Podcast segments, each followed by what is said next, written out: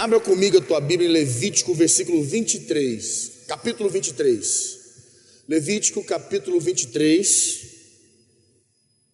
Aqui em Levítico, capítulo 23, vamos lá, que ele diz assim, versículo 23.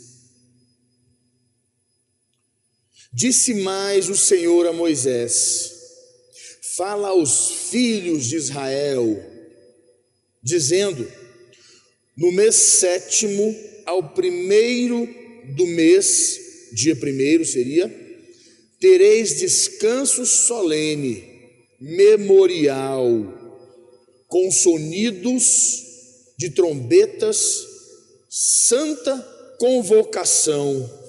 Nenhuma obra servil fareis, mas trareis oferta queimada ao Senhor.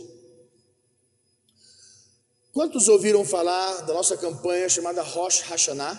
Quantos ouviram falar aqui? O Bispo Odovalho tem falado, começou o ano passado com a campanha Rosh Hashanah, e nós trouxemos um pouco para a igreja. Esse ano, eu quero trazer um pouquinho mais de entendimento sobre o Rosh Hashanah para todos nós. Eu tenho ministrado a minha série aqui na terça-feira, porém hoje eu não vou ministrar a minha série, Os Nomes de Deus. Vou falar em cima da campanha Rosh Hashanah, porque eu acredito que seja muito importante para você. E eu passei um bom período estudando sobre isso daqui. Quando Moisés, Deus fala com Moisés para que o povo pare um certo dia, que é o sétimo dia, ali é o início do ano. Quando Deus fala aqui, olha, ao sétimo, no mês sétimo, quer dizer, no início do ano, certo? Início do ano, como para nós janeiro, ele diz: no primeiro dia do mês, no primeiro do mês, no primeiro dia, logo no início, ninguém fará nada. Ninguém fará nada, ficarão todos, como ele diz aqui, ele fala, ao primeiro do mês tereis descanso solene. Aí ele diz, memorial.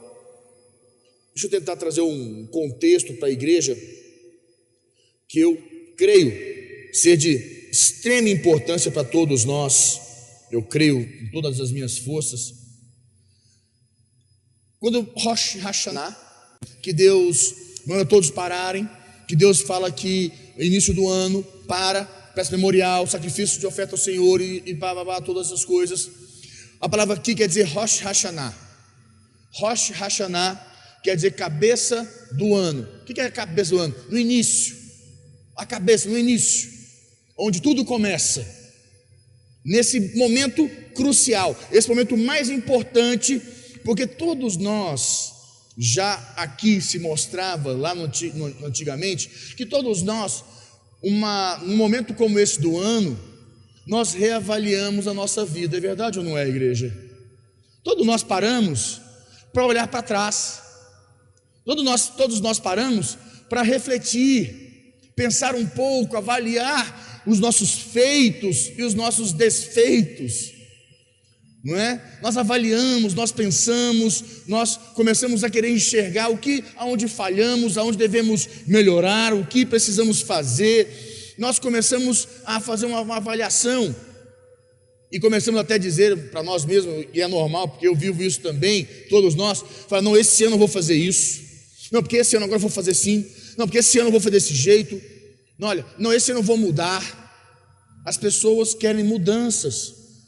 E sempre que inicia o ano, sempre que é a cabeça do ano, mês de janeiro, é o momento que as pessoas estão mais voltadas para as mudanças, voltadas para o novo, que elas precisam reavaliar. E é normal, todos já estamos assim. Então Deus falou: então nesse momento, Rosh Hashanah, cabeça do ano, nesse início do ano, para tudo. E acredita que Rosh Hashanah são dias que o homem deve, como eu falei a você, avaliar os seus feitos. Ele começa a avaliar a uh, sua vida como um todo. Quem é casado começa a avaliar como é que está seu casamento. Quem tem, tem seu emprego, seu trabalho, começa a avaliar como é que está seu desempenho, como é que está sua vida no seu emprego, se ele é suficiente, se você precisa avançar ou ou continuar como está. Quem, quem tem uma empresa começa a avaliar que quer que a empresa cresça, floresça, esse ano quer fazer diferente na empresa, você começa a fazer avaliações Quem é líder aqui, quem é pastor, quem é líder de equipe, quem é diácono, começa, não, esse ano eu quero dar um gás, eu quero levantar a minha equipe, eu quero fazer diferente, melhorar meu IV, meus resultados.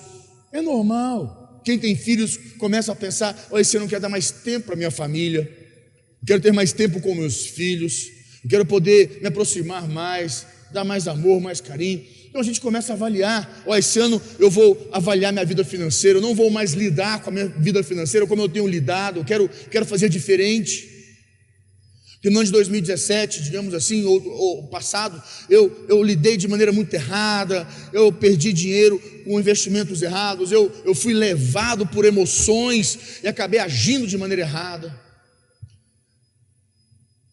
Então é importante nós compreendermos que esse é o contexto de nós avaliarmos a vida como um todo. E assim,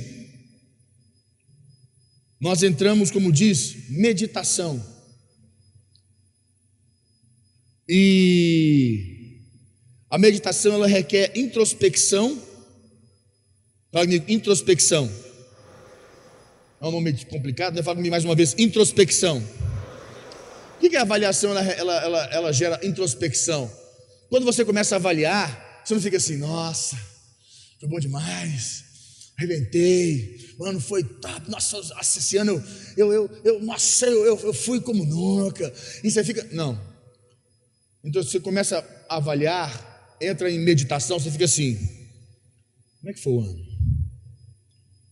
E a nossa tendência humana nos faz principalmente olhar o quê? As coisas ruins, né? A gente é humano, todos nós somos, vocês também. Eu com a Priscila, nós saímos na, no dia 31, nós saímos para comer, foi 31, foi que dia? Não, 30, no sábado. E ela falou para mim assim: me fala quantas coisas, assim, ela falou assim: me fala ah, coisas boas que aconteceram no ano, e coisas, não, primeiro coisas ruins que aconteceram no ano, e coisas boas. Ah, eu falei: que desafio. Porque as ruins eu já quis esquecer. Eu foco nas boas. Mas ela está ali, sempre presente na nossa vida. E nós temos uma tendência de olhar para as coisas ruins. Então, quando você vai avaliar, meditar, você começa a pensar nas coisas ruins, nos prejuízos, nas perdas, no sofrimento, na dor. Você avalia sempre por esse contexto. Então, você fica introspectivo. Mas é assim mesmo, está certo. Não tem como você avaliar um ano que teve situações ruins que você precisa mudar, e você vai falar assim: não, olha, esse ano eu me lasquei umas três vezes, mas foi bom, fiquei feliz. Tem como? Não dá.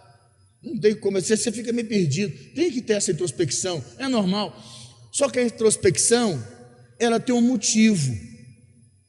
A introspecção de levar você a reavaliar o interior, olhar para dentro, tem um motivo. Trazer arrependimento no seu coração. Porque quando nós, nós nós meditamos e começamos a ficar introspectivos e nós lembramos, trazemos a memória, porque fala fazer memorial, nós lembramos a memória algo que foi ruim, algo que não foi bom. Nós olhamos com aquele com olhos de quem quer mudar, de quem não quer colher mais aquele resultado, quem não quer mais viver aquilo. E você fala: "Não, vou mudar isso". Contei para vocês o momento da minha vida que eu parei e falei assim: eu não aceito mais, deu. Eu não dou conta mais de participar de quebra de maldições, botar aqui meus cartões de crédito, botar aqui minha conta, minha conta corrente negativa, é, minhas dívidas. Eu não aguento mais, todo mês eu ganho e, e fico sempre no limite, no limite. Eu não aguento mais isso. Eu preciso mudar. E, e, a tendência é sempre pedir, Deus, eu preciso ganhar mais, Deus, eu preciso ganhar mais, Deus, eu preciso ganhar mais, Deus, eu preciso que o Senhor me abra uma porta para me ganhar mais. E o erro não, estava no quanto eu ganhava, mas em como eu administrava o quanto eu ganhava. Eu precisava administrar melhor, eu precisava aprender a administrar o que eu tinha. A minha administração era uma má administração, eu gastava muito mal, eu tenho que aprender a gastar bem. Gastar bem é gastar certo, gastar com o que precisa ser gasto. E eu tenho que aprender essas coisas. Então eu comecei a reavaliar. E houve uma retrospectiva dessa. Eu fiquei introspectivo e comecei a avaliar quantos prejuízos financeiros eu tive no ano, porque eu fui negligente. É impressionante. Quando a gente tem o dinheiro, quando nós temos o dinheiro, ele não vale muito. Mas quando a gente não tem o dinheiro, a ausência conta mais que a presença.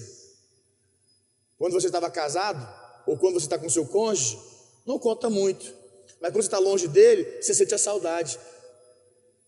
A, presen a ausência conta mais do que a presença. Quando está perto, você não valoriza. Quando o seu filho estava em casa, você não valorizava seu tempo com ele, sair, curtir, ficar com ele. Aí casou, foi embora, sumiu, desapareceu, nem te liga direito. Aí você fala: Nossa, saudade. Você tem que ficar pedindo, vem aqui em casa, ó, vem já vem almoçar, ó, vem, vem passar um domingo aqui, vem isso. Você não valorizou a presença. Na ausência, você viu o quanto ela contava. E o dinheiro é assim. A vida é assim. Quando você não valoriza o que está nas suas mãos, você perde. E quando você perde, você começa a mostrar, a avaliar o valor que ele tem. Foi quando eu na minha vida financeira, eu falei, não, eu vou mudar isso. E eu, a primeira coisa que eu aprendi foi economizar, a parar de gastar com qualquer coisa. E eu pedi a Deus, e houve um momento de introspecção e arrependimento. Eu me arrependi da maneira como eu tratava as minhas finanças. Eu me arrependi. Eu não pedi para Deus, Deus, eu preciso começar a ganhar mais, eu preciso que o Senhor me abra novas portas, eu preciso que o Senhor mova mais de maneiras melhores para a minha vida financeira. Não. Fui para o altar e falei, Senhor, eu me arrependo. Eu me arrependo da maneira como eu lido com as minhas finanças. Eu me arrependo.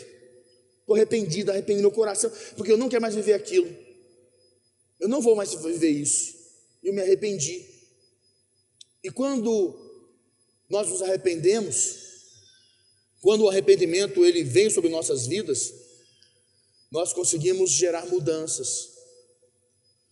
E existe uma coisa muito importante que entrar em meditação é gerar essa introspecção, o arrependimento e o agradecimento no coração. Ser agradecido a Deus pela oportunidade de começar de novo.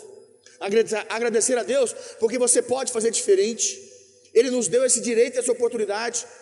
E vou dizer mais para você, mesmo que você olhe para o seu passado e pense assim, não dá mais tempo, vou dizer para você, é porque você não acredita em Deus, meu irmão. Porque esse, essa palavra não dá mais tempo é para quem não crê num Deus vivo. Porque se você crê tudo é possível ao que crê. E tenho mais. Ah, mas a minha perda foi enorme. Deus pode te restituir 30, 60 a 100 por um. Deus pode restituir muito mais. Quantos recebem isso?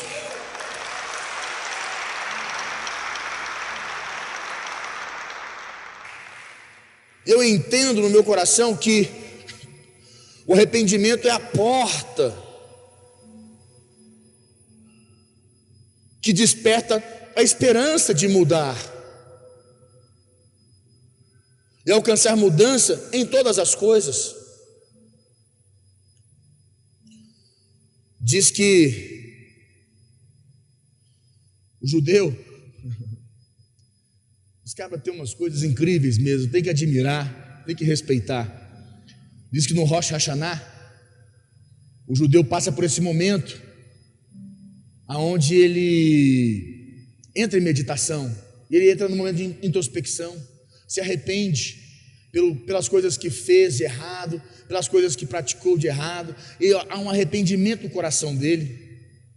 E depois de tudo isso, sabe o que ele faz? Ele pega um pão, vai para um lago, ou para um rio, ou mesmo para o mar, onde a água é corrente, onde a água corre. Ele chega ali com aquele pão, Todo Rosh Hashanah, eles fazem isso. Todo início do ano judaico, eles fazem. Todo início do ano, toda cabeça de ano eles fazem isso. Ele pega ali o pãozinho, pega um pedaço, nomeia aquele pedaço ao pecado dele joga fora. Pega um outro pedaço do pão, nomeia o pecado e joga. É o símbolo do pecado está indo embora. Ele joga na água, a água leva, o pecado foi embora, saiu dele. E ele vai nomeando. E nós pensamos que o pecado é quando o cara fuma, quando o cara bebe, quando o cara transa, quando o cara faz isso, quando o cara trai. Pecado é aquilo que eu estava falando para vocês. A maneira como eu lidava com a minha vida financeira. Eu estava em pecado. Por que eu estava em pecado? Porque eu estava errando. Eu estava errado. Pecado, pecado é errar. tudo que te é, faz errar, tudo que leva você a falhar naquilo que você tem que ser, agir corretamente, você está em pecado, quer dizer, você está errado. É ajustar rota, joga aí o pão. E joga o pão. Aquele feito errado, joga o pão. Você vai se desprendendo dos seus pecados, das suas dores, e você vai ali. E as pessoas pensam que é simplesmente chegar e falar, nisso, novano, amém, glória a Deus, já entreguei para Deus, Deus agir. Não. Você tem que representar, você tem que entrar em introspecção, você tem que entrar em Deus na tua vida. E não só isso, pegava o pão, fulano, está perdoado. Vou perdoar o fulano, perdoa sim. Aí a lágrima desce, vou perdoar. Está difícil, mas vou perdoar. Pega o pão, Senhor, eu libero esse perdão. Está liberado. Joga um pedaço do pão e vai. Quando o pão acaba, ele balança a roupa, sacode a roupa todinha, que é o sinal que o que estava preso, o que estava aqui, caiu, foi embora. Quantos vão fazer isso aqui hoje em nome de Jesus? Nós vamos lançar fora nossos pecados, nossos erros, nossas falhas cometidas no ano de 2017 e outros anos para trás, nós vamos lançar fora. Sabe por quê? Enquanto houver em você algo como um pecado, como algo este que te faz errar, que te faz falhar, o novo não ocupa o espaço, não entra, porque o espaço do novo, o pecado está ocupando. Por isso você tem que lançar ele e mandar ele embora, para que o, o espaço se abra e você possa agarrar o que é novo e viver novamente com Deus. Amém? Uma nova perspectiva.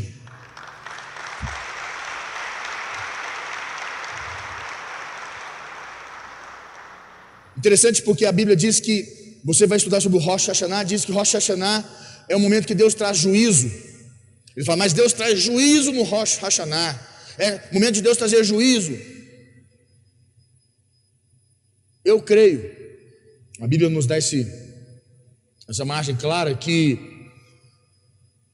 no Antigo Testamento Deus trazia o juízo, mas Jesus disse, né? Aquilo que o homem plantar, certamente, certamente colherá. O juízo já virou lei. Se você pratica coisas erradas, você vai colher da prática errada que você fez. Se você age de maldade, de má fé, você vai colher da maldade, da má fé que você agiu. O juízo já está estabelecido. E no início do ano, é o momento que você tem a oportunidade de mudar essa situação, mudar essa condição na sua vida. Por isso que você entra aqui em meditação, introspectivo e fala: vou mudar isso. Se arrepende. Entenda uma coisa, igreja, em nome de Jesus. É... Deixa eu tentar trazer mais um entendimento para você. Por que do chofar? Né? Você já viu que eu trouxe o chofar aqui, para quem não conhece, tem um chofar. É um chifre de antílope. Esse aqui não é de carneiro, esse aqui é de antílope. Certo? E eu trouxe de Israel. O shofar, por que o shofar é usado para. Qual o conceito do shofar no Rosh Hashanah? Deus, quando disse lá, bota para mim o versículo, ele fala assim, Levíticos 23, ele diz: com sonidos de trombetas. A palavra sonidos de trombeta. O, o shofar ele traz à sua memória feitos que você precisa mudar na sua vida. Quando o chofar tocar, os feitos que você fez, situações, circunstâncias, o chofar representa a presença do Espírito Santo vindo sobre você e trazendo à sua memória situações e situações que você precisa se arrepender, para que o novo de Deus transborde sobre você, que venha o novo de Deus. Então, quando o chofar vai tocando, você vai se lembrando, e a cada toque do chofar você traz a sua memória, e toca o chofar você traz a memória, e você não pode deixar o chofar esse contexto de trazer a sua memória, levantar dentro de você aquilo que possa estar oculto, até mesmo no seu inconsciente, no mais profundo do seu, da sua memória, da sua mente, no mais íntimo do seu ser, como diz a Bíblia, no mais íntimo do seu ser, que é o seu inconsciente coisas que você não se lembra mais e não quer nem se lembrar. Mas você precisa lembrar, porque o seu inconsciente te leva a fazer a ter práticas que você não sabe por quê. Você já pensa assim como Paulo fala: aquilo que eu não quero, eu faço. O que, que é? circunstâncias, situações, momentos da tua vida que foram marcados, estão no seu inconsciente que você pratica uma coisa, você nem sabe por quê. Você age, você fala, mas não sei por que eu fiz isso. Porque está no seu inconsciente, está gravado, e ele te gera práticas. Então, quando ele fala isso, o sofá tem esse feito. E qual é o grande contexto do Rosh Hashanah? Preparar você, fala me, me preparar. Diga mais forte, me preparar. As mulheres digam me preparar. Os homens digam me preparar. Toda a igreja diga com fé, me preparar. O conceito Rosh Hashanah é preparar você para você receber o ano. Como é que é receber o ano? Você não pode receber o ano, uma dádiva de Deus, um presente de Deus, um ano inteiro, 12 meses, 365 dias. Você não pode receber esse ano com a roupa velha, com a mentalidade velha, com o coração velho. Você não pode receber o ano da maneira como você está acostumado a lidar com as circunstâncias da sua vida. Você precisa se preparar para o novo ano. Rosh Hashanah ele esse momento de meditação, de, de introspecção, onde você se arrepende, você é levado ao altar de Deus, você vai ali joga aqueles pedaços de pão fora na água, para levar seus pecados, os seus perdões, levar tudo embora. Prepara você para você receber o ano. 365 dias, aonde Deus vai pegar a sua unção velha, a sua autoridade velha o que está ausente na sua vida, para que você possa viver um ano diferente, para que você possa ter autoridade para poder tocar um ano de uma forma diferente. Ele vai trocar, vai te dar uma novas vestes, uma nova autoridade, uma nova identidade dele pra, em Deus, para que você possa olhar para o ano e quando os demônios se levantarem, quando as, esse, essa, como se fala, essa energia negativa se levantar, ela vai encontrar com uma pessoa blindada por Deus, com uma armadura que vai estar blindando você para enfrentar os dados do inimigo, para enfrentar qualquer seja a circunstância, qual seja ela, elas vão se levantar, mas quando elas se baterem com você, elas vão cair em nome de Jesus.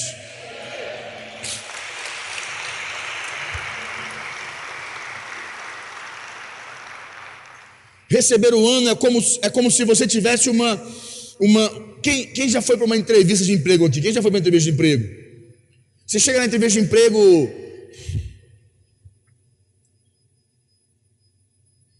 que, que você quer, Fulano? Emprego. Você quer um trabalho? Quero. Você está animado para trabalhar? É. Você quer produzir, você quer crescer na empresa, você quer é, oportunidades. Não é. É assim. O cara vai para a empresa dele, ele abre a empresa dele, vai primeiro dia de trabalho, fica, vai assim, ó. Abriu uma empresa. Não abriu um negócio. É assim? Esse é o conceito Rosh Quando é mesmo conceito quando você vai para uma entrevista, você vai todo animado. Tá, tá animado para o emprego? Tô. Você quer oportunidade? Quero. Está disposto a fazer o que? O que você quiser. Estou aqui para trabalhar. Quero, quero botar a mão na massa. Você quer crescer? Quero. Qual o plano de carreira da empresa? Você quer, você quer, você quer emprego? Não, quero emprego não. Você não quer emprego? Não quer emprego, não. Quer trabalho. Emprego, quem quer, quem quer ficar encostado. Eu quero trabalho, não é trabalho. Ah, rapaz, você quer trabalho? É. Não quer emprego não? Não, emprego não. Emprego é para quem quer ficar sentado. Eu quero trabalho, quero desafio, me dá. Está entendendo a diferença? É assim, isso é receber o ano. Isso é receber o ano, é quando você é para uma entrevista, quando você é para o novo. Você vai gerar aquela expectativa, você vai para o novo. Então, a palavra Rosh Hashanah, o conceito dela é preparar você para um novo ano. Rosh Hashanah, por isso que o Bispo do Ovalho mudou a data das celebrações, que era mais para o final do mês, ele puxou para o início do mês, porque ele quer ungir você agora, nessa sexta-feira, nesse sábado, ele quer te ungir para os outros próximos dias do ano. Você esteja com uma nova unção na sua vida, a unção das novas, dos novos avanços.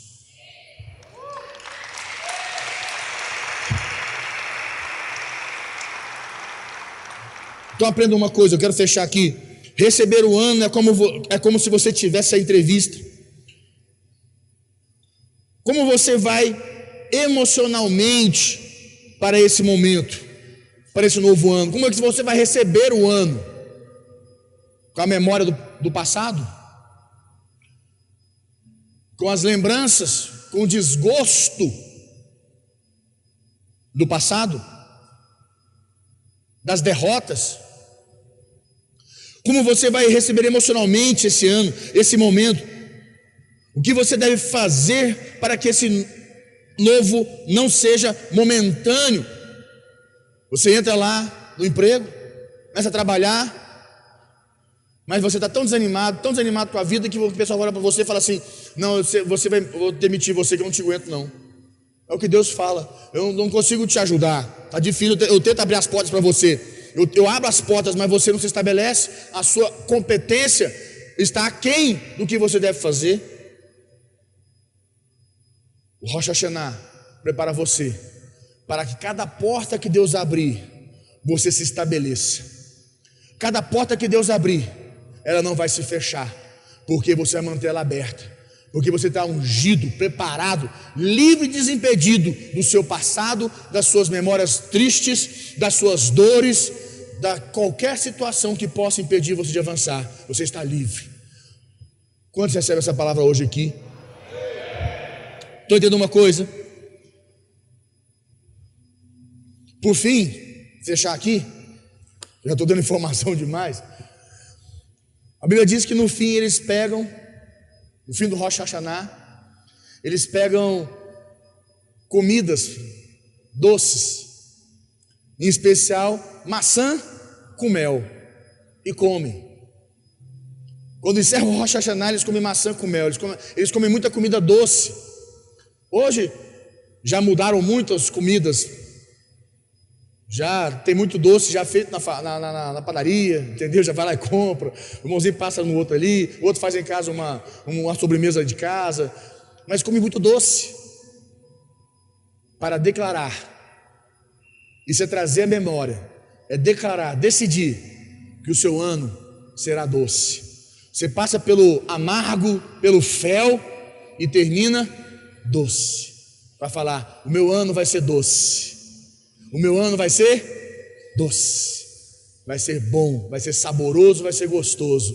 Quando você recebe essa palavra, o seu ano vai ser doce em nome de Jesus.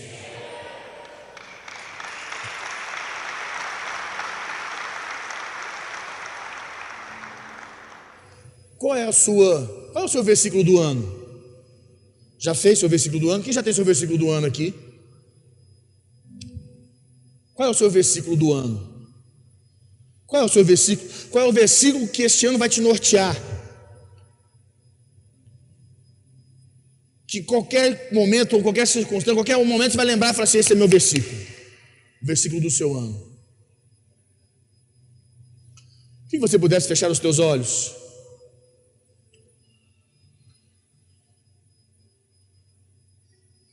Quero que você curva sua cabeça. Vamos fazer um momento de meditação. Nós vamos tocar o chofar para você. E o Espírito Santo vai descer sobre esse lugar de forma sobrenatural. Trazer sua memória momentos, circunstâncias, situações. Para que você limpe teu coração. Em especial, Deus vai mover sobre ti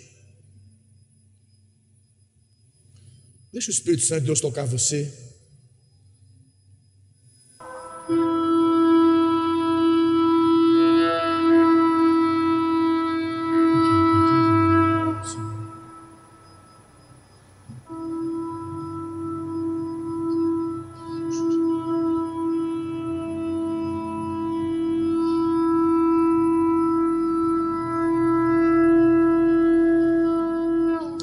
Deixa o Espírito Santo de Deus ministrar no teu coração.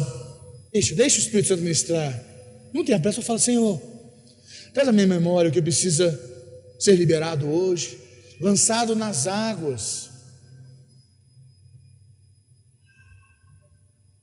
As águas correntes que vai embora, que libera a minha vida. Eu quero estar pronto. Hoje, nesse dia, eu quero estar pronto para receber o ano. Um novo ano que o Senhor me dá de uma dádiva, sou um novo ano, para que eu possa, meu Deus, viver o melhor, conquistar tudo que o Senhor tem para mim. Fala com Deus.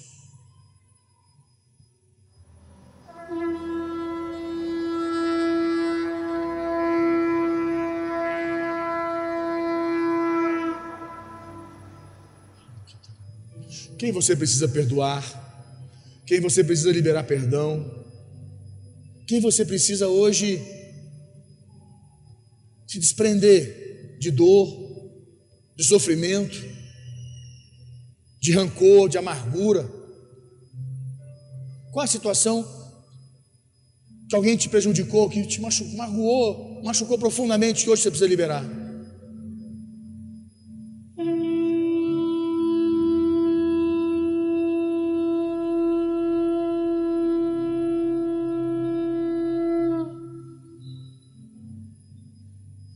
Fale com o Espírito Santo. Fala para ele: vem, Espírito Santo de Deus, ministra meu coração, ministra em mim, Senhor, no meu interior, na minha vida. Eu quero viver o melhor ano da minha vida. Que esse seja o melhor ano da minha vida, Senhor.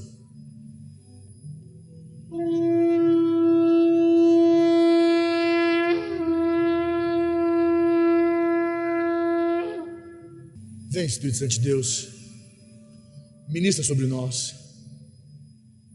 Somos o teu povo, a tua igreja, Senhor.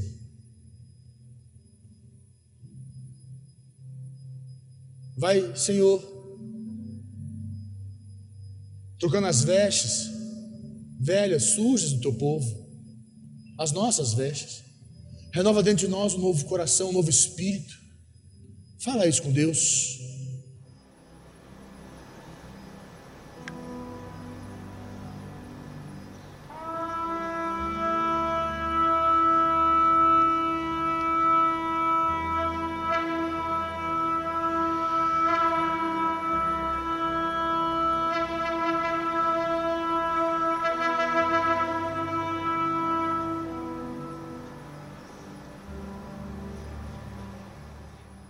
Deixa o Espírito Santo de Deus tocar você, meu irmão.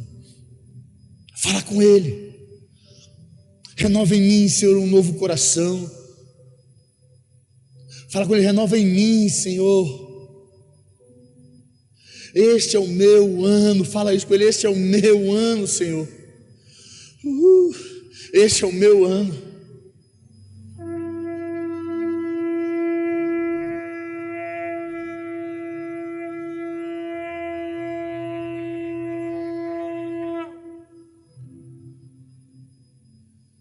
Apresente a Deus um coração agradecido. Fala para Ele, Senhor, encontra em mim um coração agradecido. Encontra em mim, Senhor, um coração agradecido. Eu agradeço, Senhor, porque eu sei que o sangue do Cordeiro, o sangue de Jesus, me dá direito, Senhor, a viver uma nova vida o meu passado, os meus pecados, eles não podem me escravizar, eles não podem, Senhor, definir o meu, meu futuro. Porque o teu sangue, Senhor Jesus, me lavou. Eu queria que você pudesse adorar a Deus, nós vamos adorar só um pouquinho. Adore ao Senhor.